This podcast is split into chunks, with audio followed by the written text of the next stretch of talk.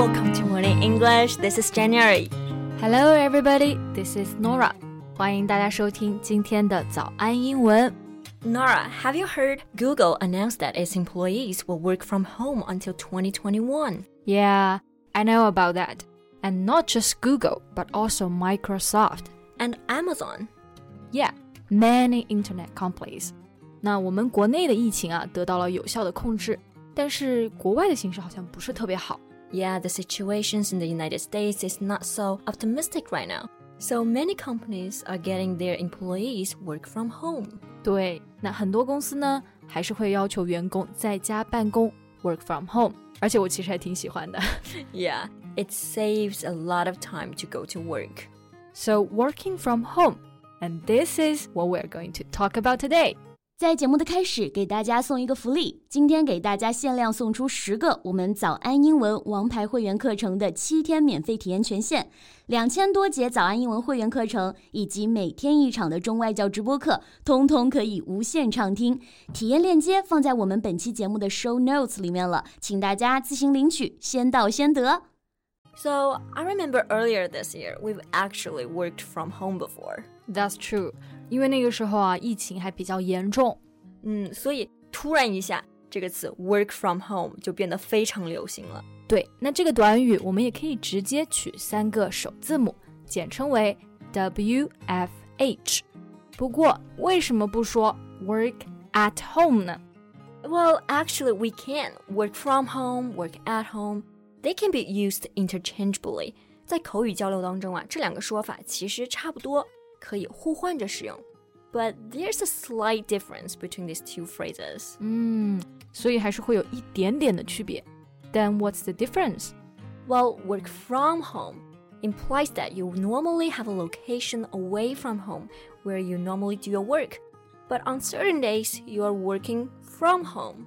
啊，就是说，如果你的工作地点 一般是在外面办公，但是因为各种原因，现在就被迫要在家里办公。这个时候呢，我们就可以说 work from home。Right, it is used when your work base is usually not at home. But if you work at home all the time and your office is at home, then you probably wouldn't say you work from home. Instead, you'd say you work at home. 是的，那就是说，如果你平常就是在家工作嘛， 那肯定就会说 work at home，而不是 work from home。Yeah, actually, work at home contains other meanings as well. 嗯，对，work at home 它的意思啊就更加广泛。It can also be used to talk about any work that you have to do at home. 对，就指的不仅仅是工作上的事情，家里的任何事，包括家务啊、杂活啊，都可以用这个 work at home, like cleaning and cooking. Yeah, here's an example sentence. I cannot come to the theater as I have work at home. Right, but work from home is usually used in the context of paid work. 那我们刚刚讲到了在家工作，这个呢也就是远程工作嘛，我们就可以说 We are doing a job remotely, or we are working remotely. 嗯，remote 这个单词呢就是遥远的、远程的意思。 比如说，我们生活中常用到的遥控器，就直接用到了这个词 remote，叫做 remote control。Right, but if you work at home all the time, you can't really say that you're working remotely if you work at home. 对，因为你的办公室就在家里嘛。But if you go to some places like a coffee shop to do some work, then you are working remotely. That's right. 那我们远程工作或者在家工作的时候， 大部分都要通过电脑还有网络来协作。那么这种情况呢，就叫做 working virtually. Right. It allows you to do all of your work online. Virtual 这个词呢，就是指的虚拟的，比如说 VR 啊，就是用的 virtual reality。对，那如果你的一些工作会议是远程的网络会议，we can also call it a virtual meeting. Right, in this case, you're probably on a virtual team. Exactly. So, Norah, how do you usually stay productive when you work from home? Well, I think the most important thing is to break up my day. Break up your day? What does that mean? Uh, it means to divide different times of your day for specific activities. 哦，就是专门的时间做专门的事情。对。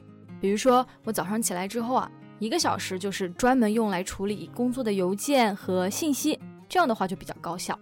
That makes sense。那 break up 我们知道是分手的意思，所以说如果你想给自己一天做一个时间上的划分，我们也可以用到这个短语 break up your day。Right？那除了 break up my day，还有另外一个表达，我们可以说 I block out time to do something。Yeah, it means you don't schedule anything else during that time. Block out 其实就是说屏蔽其他的事情嘛，意思就是说在这个时间段不安排其他的事情了。Yeah, because in this way it allows you to do some deep work. 嗯，让你深度工作。对。不过我觉得呢，在家工作的话，一定要学会劳逸结合。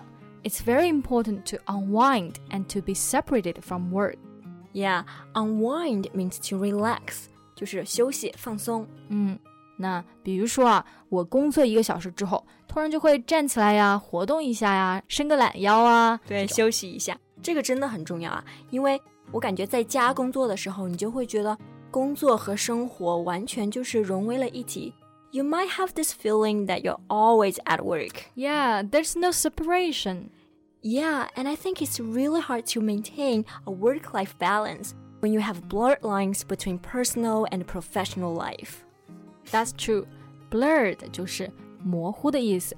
Have blurred lines between personal and professional life，也就是说，你的个人生活啊和工作的界限就非常的模糊，混为一体了。对，那我们刚刚提到的 work-life balance 就是工作与生活的平衡。嗯，Okay, Jane. So, do you think you have a good work-life balance?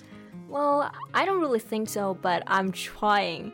However, it's really hard. Sometimes I just feel burned out. Burn out. 那 burn 我们就知道是燃烧嘛，burned out 就说我都被烧坏了，意思就是说非常的疲惫啊。Right, and I think that is one of the challenges of working from home. Yeah, so don't forget to create some time to unwind while you're working from home. That's true. 那我们今天聊到的呢，都是一些和居家、远程办公的一些相关的表达。So, do you enjoy working from home? And how do you usually create a productive routine? 欢迎大家跟我们留言分享。That's all for today's podcast. This is Norah. Thanks for listening. This is January. See you next time. Bye. 今天的节目就到这里了。如果节目还听得不过瘾的话，也欢迎加入我们的早安英文会员。成为会员，您就可以无限畅听我们每天一场免费的中外教直播课，以及两千多节原创系统课程了。今天我们限量送出十个七天免费试听权限，试听链接放在我们本期节目的 show notes 里了，请大家自行领取，先到先得。This podcast is from Morning English. 学口语就来早安英文。